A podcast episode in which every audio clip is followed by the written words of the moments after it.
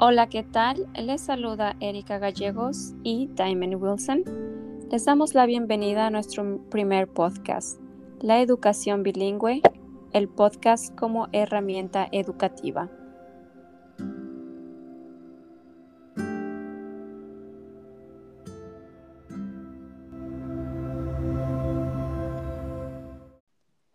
Como entrada a este tema les platico yo soy de México y recibí la mayor parte de mi educación en español allí.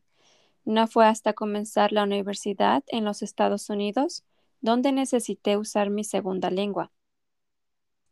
En este tiempo estaba tan feliz de haber decidido un día poner atención a mis clases de inglés en la secundaria. Rápidamente pude ver los beneficios de poder comunicarme con otros, terminar una carrera y eventualmente encontrar un trabajo también.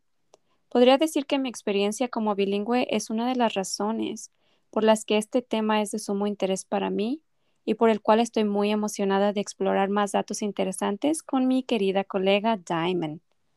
Gracias, Erika. Es un placer poder colaborar contigo para hacer este proyecto mi experiencia es un poco diferente porque soy de los Estados Unidos y solo empecé a estudiar el español en la universidad y no en la escuela secundaria. Aunque hice una maestría en lenguas extranjeras, eso fue aquí, en el estado de Washington. Nunca he vivido en un lugar hispanoparlante. Es interesante hacer el contraste entre nuestras experiencias en la escuela y me alegro mucho de poder compartir ideas para mejorar la educación para nuestros estudiantes.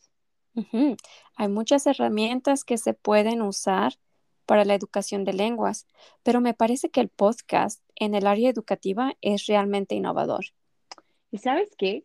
No escucho muchos podcasts normalmente, pero como tú uso los podcasts de Duolingo en mis clases y a mis estudiantes les encantan.